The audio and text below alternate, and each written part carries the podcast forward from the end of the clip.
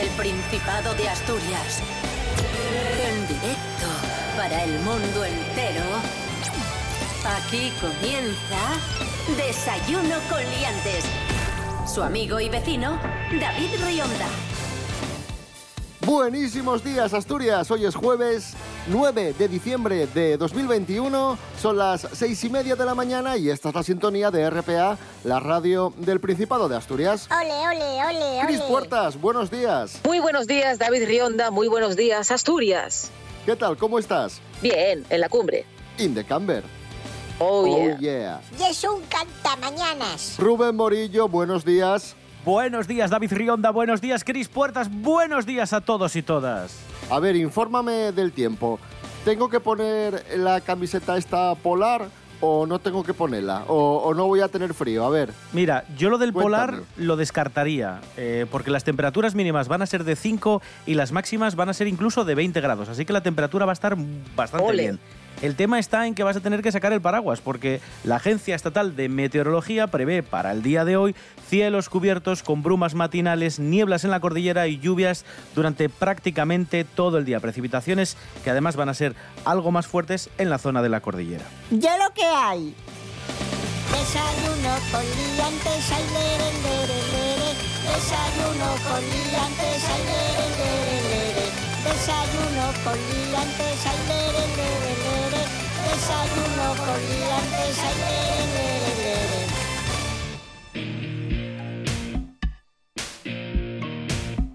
Atención a lo que ha sucedido en Italia, en Biela. Mm, ahí va. Un médico de la localidad italiana de Biela, un médico de 57 años, un dentista, ha protagonizado una historia rocambolesca. Resulta que este señor necesitaba el pasaporte COVID para seguir trabajando, es decir, necesitaba vacunarse. ¿Cuál y el problema? Que pese a ser médico, pese a ser dentista, este señor ye antivacunas. Y dijo, tengo un problema, porque yo soy antivacuna, no me quiero vacunar, pero necesito que me vacunen para conseguir ese pasaporte COVID y seguir ejerciendo mi profesión. Entonces, ¿qué hizo el hombre, ni corto ni perezoso? Se puso un brazo de silicona ¡Como yo! e intentó engañar a la enfermera. Aquí hay, hay nivel. Y la enfermera arremangó eso y de repente dijo, este brazo hay un poco raro. Estoy como de goma y está muy frío. ¿Pero qué, qué- qué es esto? Y se dio cuenta mm, de que era un brazo de mentira y le dijo, oiga, pero que este brazo es de mentira. ¿Y qué dijo él? Bueno, mujer, da igual, tú, tú haz que me pinchas y ya está. Y la enfermera dijo, no, no, esto no, esto no puede ser, que no, que no. Lo que eres es un pedazo de crack. Es un brazo de plástico. O sea, eh, una enfermera tiene una carrera universitaria. Va- Vamos a ver, para saber distinguir un brazo de plástico de un brazo normal. De, de- que de pequeño, para ir al videoclub, se subía encima de un amigo y ponía una gabardina larga para alquilar showgirls. O sea, no me fastidies. Nos encontramos sin duda ante un personaje inquietante.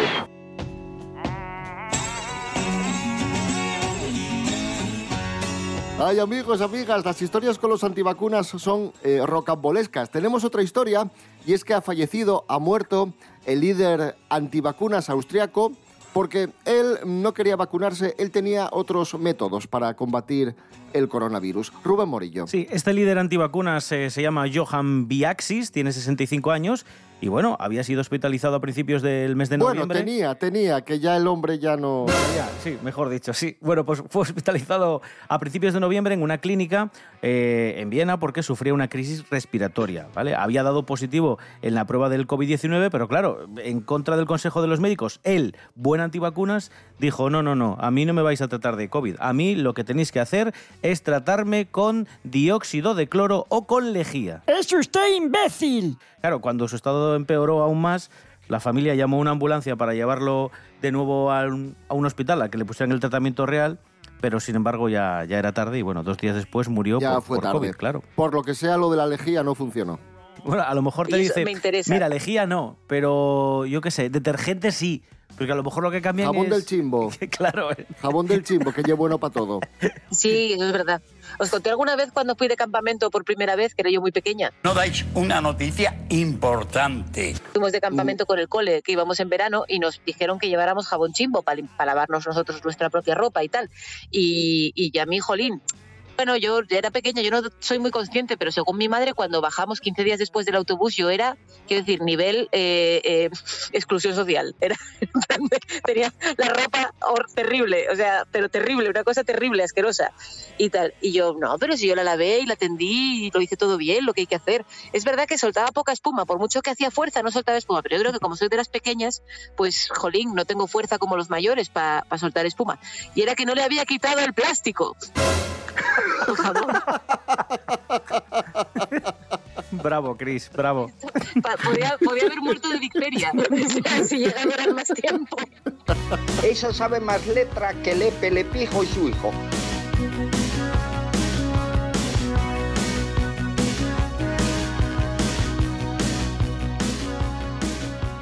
Esmolez, la variante Omicron del coronavirus, aunque en principio las vacunas son eficaces contra la nueva variante, vamos a saber más cosas de la Omicron gracias a Hanna Suárez Morán. Hanna, buenos días. Bones David.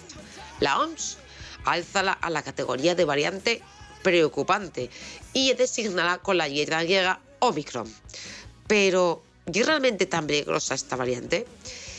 La secuencia xenómica de la variante Omicron muestra 55 mutuaciones respecto al virus original de Wuhan. 32 de ellas asitiadas en la proteína S o espícula, la más importante por so papel de infección de las células y la respuesta inmunitaria. Esta acumuladura de mutaciones con efectos conocidos y motivo de interés y exposición, pero ainda tienen que realizarse los experimentos afalladizos para demostrar los dos efectos cuando se atopen simultáneamente. Los efectos de mutuaciones no son siempre aditivos y las interacciones pueden ser tanto en sentido positivo como negativo.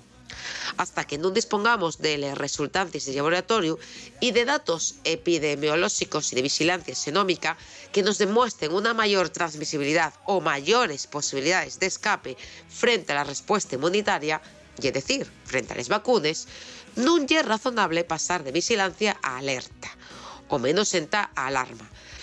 Yo pasé la COVID Delta en verano y ahora tengo un catarro. Negativa, soy negativa, David, pero tengo un catarro que está dándome que está casi más fuerte que la COVID. O sea, hay que seguir cuidando, cuidado con todos los virus. Sé que me quisiste y yo a ti. Sé que me jodiste, yo así no pude seguir. Sé que tú acabaste, puse el fin. Sé que despreciaste todo lo que hice por ti.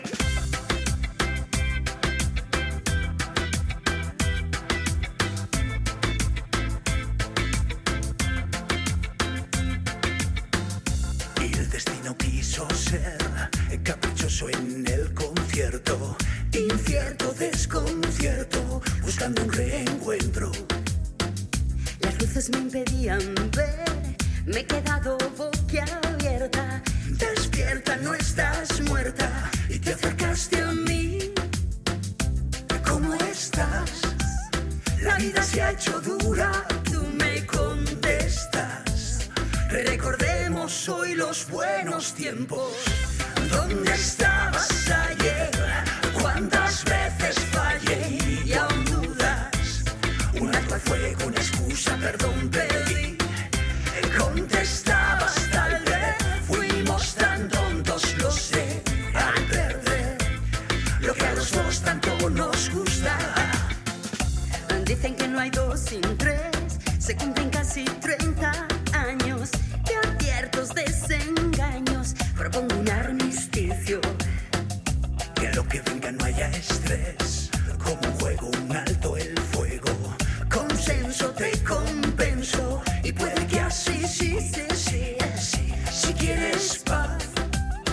Desarma tu armadura,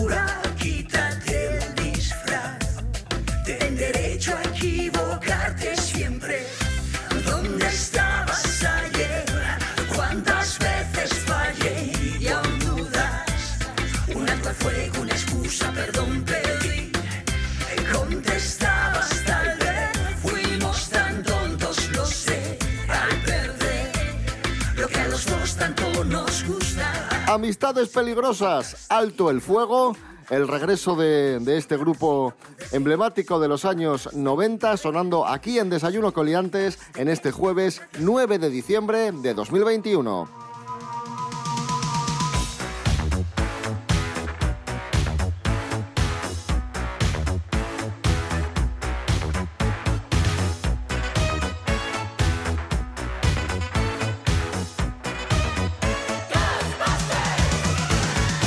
Y hablando de regresos de cosas del pasado, vamos a hablar de la película de moda en este momento, Cazafantasmas Más Allá, el regreso de los cazafantasmas, el regreso de la franquicia de los años eh, 80, que está funcionando muy bien en taquilla y también está funcionando muy bien entre los críticos. Vamos a escuchar el tráiler y comentamos un poco la peli porque ya la hemos visto, amigos. Nueva York en los 80 parecía The Walking Dead. ¿Tu padre no te lo ha contado? Solo tengo a mi madre. ¿Con asiento para disparar?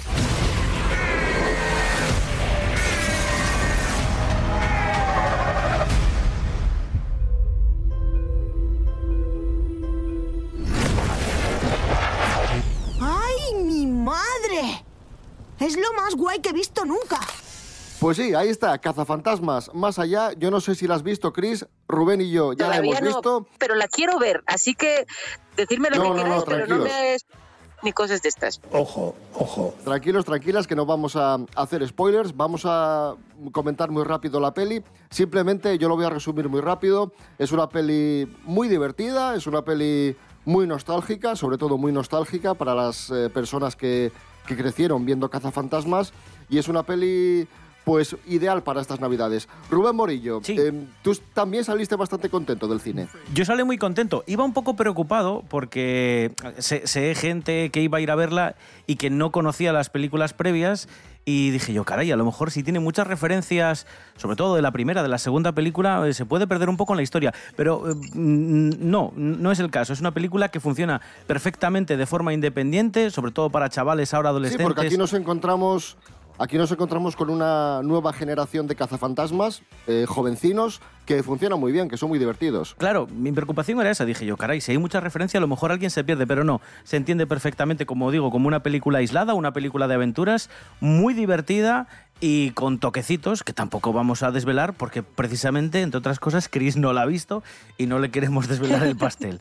Una cosa que me llamó la atención, por ejemplo, hablando de esto de los remakes, de, de que cuentan de la, de la primera, la de la primera, la de Harold Ramis, era que ellos montaban un negocio y era la época, eran los 80 era el rollo yuppies, emprendedores, etcétera. Entonces era un negocio que les iba genial.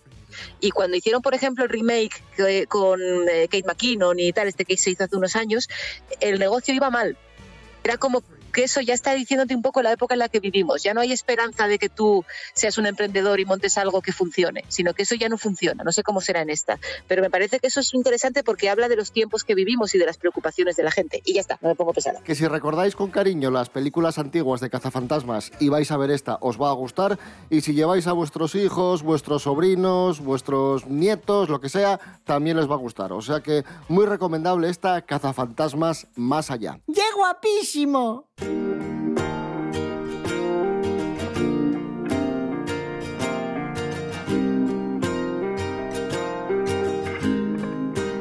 Y en la vida real también hay cazafantasmas. De, de hecho, un famoso cantante ha contratado a uno. Nos lo cuenta Jorge Aldeitu. Buenos días, Jorge. Muy buenas liantes. De vez en cuando me gusta contaros un poco excentricidades de, famosos y en esta ocasión vamos a hablar de James Blunt, que es músico, lo conoceréis por canciones como You're Beautiful. Pues bien, era hace un- unos añitos, en 2017 se compró un pub en Chelsea, en un barrio de Londres. Era un pub que era de toda la vida y lo que iban a hacer era derribar el edificio y construir allí eh, eh, viviendas de lujo. Pues bien, para no ser demolido, lo que hizo James Blunt, que está forrado, fue comprar el edificio, se hizo con el pub y bueno, le ha ido de- demasiado bien hasta ahora porque va muchísima gente. Es el típico bar londinense, además por ahí pasa gente de la Jet Set y de la Casa Real. Y bien, en ese pub están pasando cosas extrañas. James Blunt hace un tiempo publicó un vídeo donde se ve que una jarra de cerveza cobra vida y se mueve sola. ¿Y qué han hecho al respecto? Pues han contratado un equipo de cazafantasmas y van a intentar echar del local a los fantasmas, a los, entes. Y por lo que dicen las malas lenguas, dicen que James Blunt va a sacar rentabilidad de esto porque se están grabando todas las sesiones de espiritismo para un proyecto secreto. Lo que también es verdad es que este tipo de noticias le viene muy bien a James Blunt porque se habla mucho de él, se convierte en viral. De hecho, si no es por esto, no estaríamos hablando de él en este momento. Y esto le viene muy bien para la promoción de su nuevo álbum. Así que no sabemos si es realmente fantasmas o el fantasmón es James Blunt. ¿Vosotros qué pensáis? Un saludo.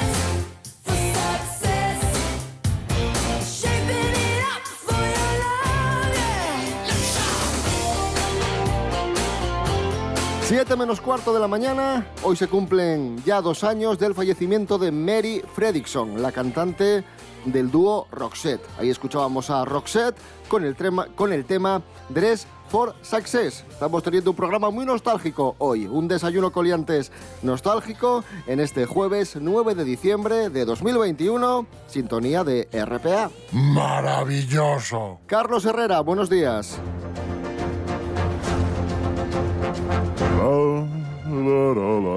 Señoras, señores, buenos días.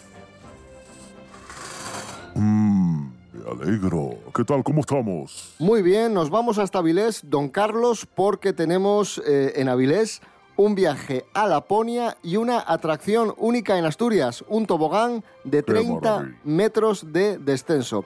Cuéntenos, don Carlos, para llevar a nuestros no sobrinos eso. a Avilés. Bueno, lo primero, un cocido, ¿eh? Para, para ir calentito, para tener resistencia eh, al frío.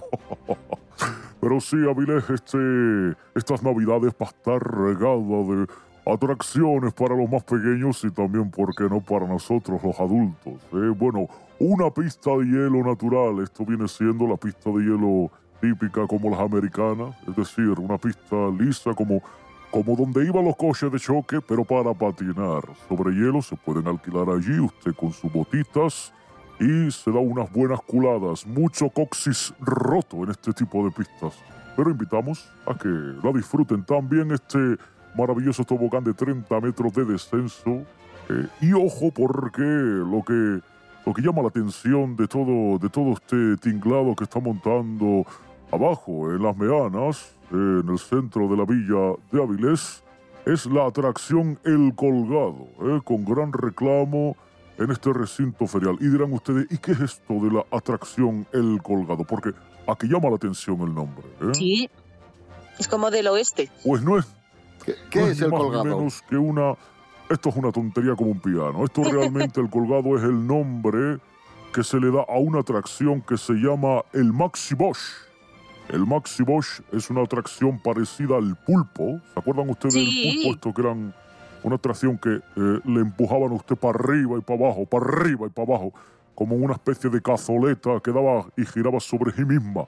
Bueno, pues esto es lo mismo, pero va usted colgado, digamos, de arriba, ¿eh? de la parte superior, y aquello gira y gira y gira. Y es verdad que es más grande que el saltamontes, pero bueno, poco como para que sea esto el centro del universo ahora, ¿eh? Carlos Herrera, le voy a pedir un último favor. A continuación está con nosotros nuestro experto en cine, Miguel Ángel Muñiz, Jimmy Pepín, que nos va a traer una película olvidada. Así que preséntelo usted, dele, dele paso.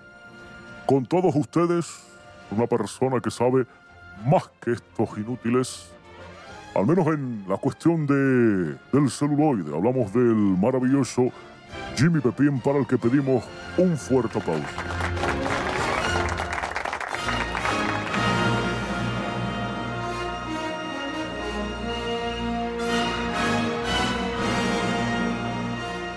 No muchos sabrán que La Mosca, la exitosa película de terror, tuvo su secuela en 1989, La Mosca 2. A ver el ritmo cardíaco del hijo, por favor. Me duele, doctor. Respira. Ya lo sé.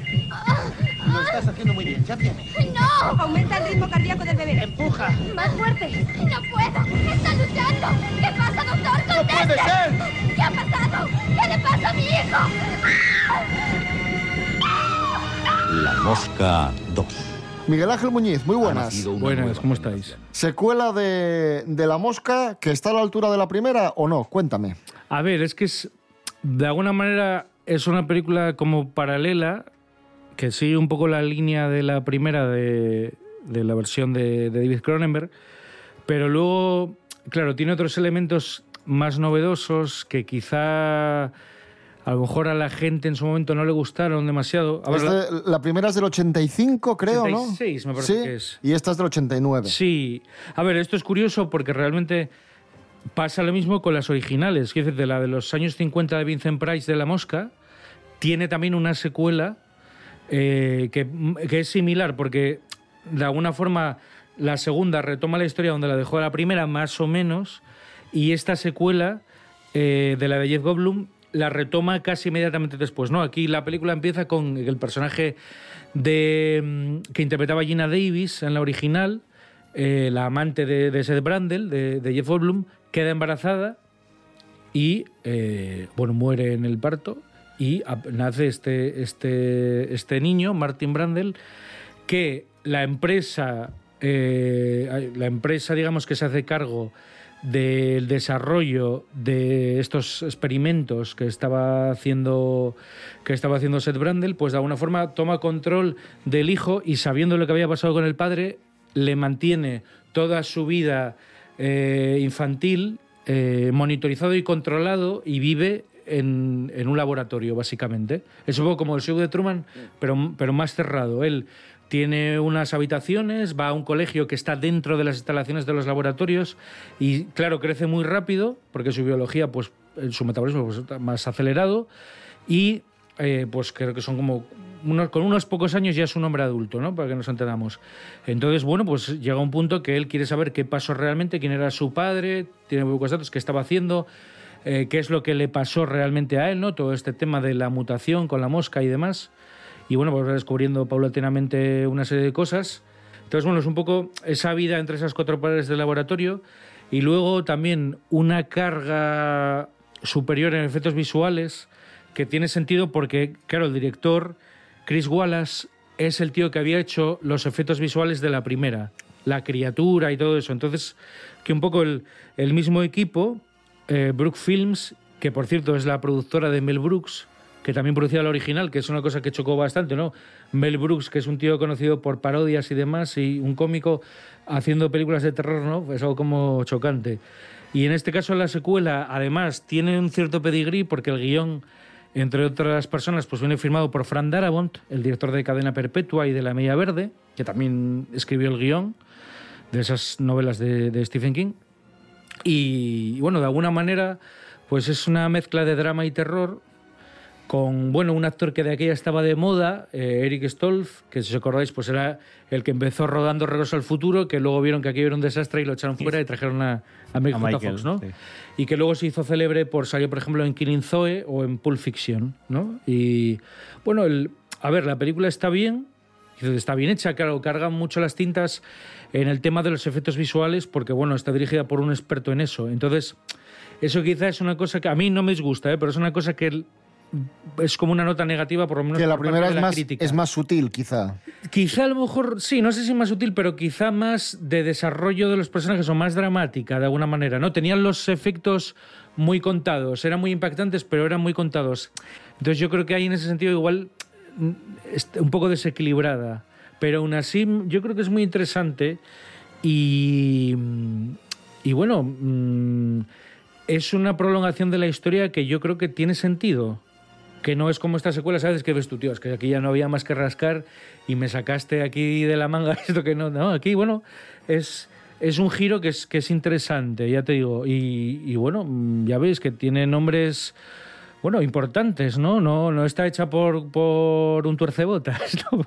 Pues ahí está La Mosca 2, la secuela de La Mosca, recuperando películas olvidadas aquí en Celuloide Maltratado con Miguel Ángel Muñiz. Gracias, Miguel Ángel. Venga, chao.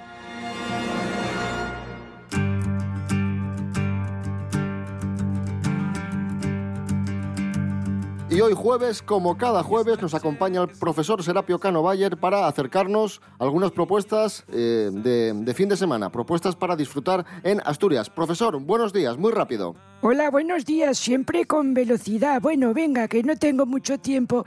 Si les parece, hoy les recomiendo para hoy jueves a las 8 de la tarde en el Teatro Filarmónica de Oviedo una película que se proyecta dentro del ciclo Radar. Se llama Nunca volverá a nevar y trata de un joven inmigrante ucraniano. Nunca que- volverá a nevar. Sí, que es de eso. Trata de un joven inmigrante ucraniano que es muy misterioso y que se gana la vida dando masajes a domicilio en un barrio residencial así de dinerete en las afueras de Varsovia. La pueden ver, como digo, hoy a las 8 dentro del ciclo Radar en el Teatro Filarmónica de Oviedo.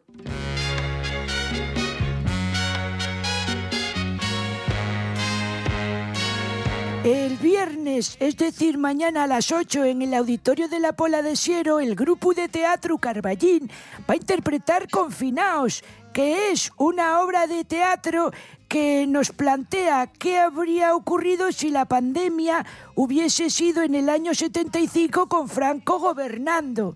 Muy divertida. Esto, como digo, 8 de la tarde mañana viernes, auditorio de la Pola de Siero. Confinaos. Y vamos a cerrar también el viernes, pero en el Teatro Jovellanos de Gijón, a las ocho y media, con Señora de Rojo sobre fondo gris. Esta es la historia de un pintor con muchísimos años de oficio que lleva pues una crisis creativa a raíz de la muerte imprevista de su mujer. Es una obra de teatro muy bonita que interpreta el gran José Sacristán con una dirección maravillosa de José Sámano y bueno pues una autoría de alguien que empieza, que se llama Miguel Delibes. Bueno, esto, como les digo, es mañana viernes, ocho y media en el Teatro Jovellanos de Gijón. Y con esto cierro las propuestas. Perfecto, profesor Serapio Cano Bayer, gracias por esa agenda cultural y ahora te voy a pedir eh, una canción para cerrar el programa. ¿Qué te apetece escuchar? Pues mire, me apetecería algo de Xuxa.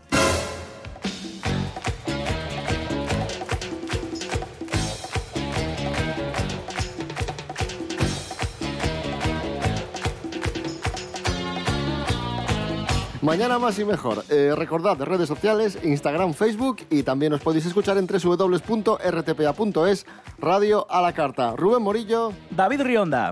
Hasta mañana. Hasta mañana. Cris Puertas, gracias. Nos quedamos escuchando a Xuxa. Venga, vamos allá.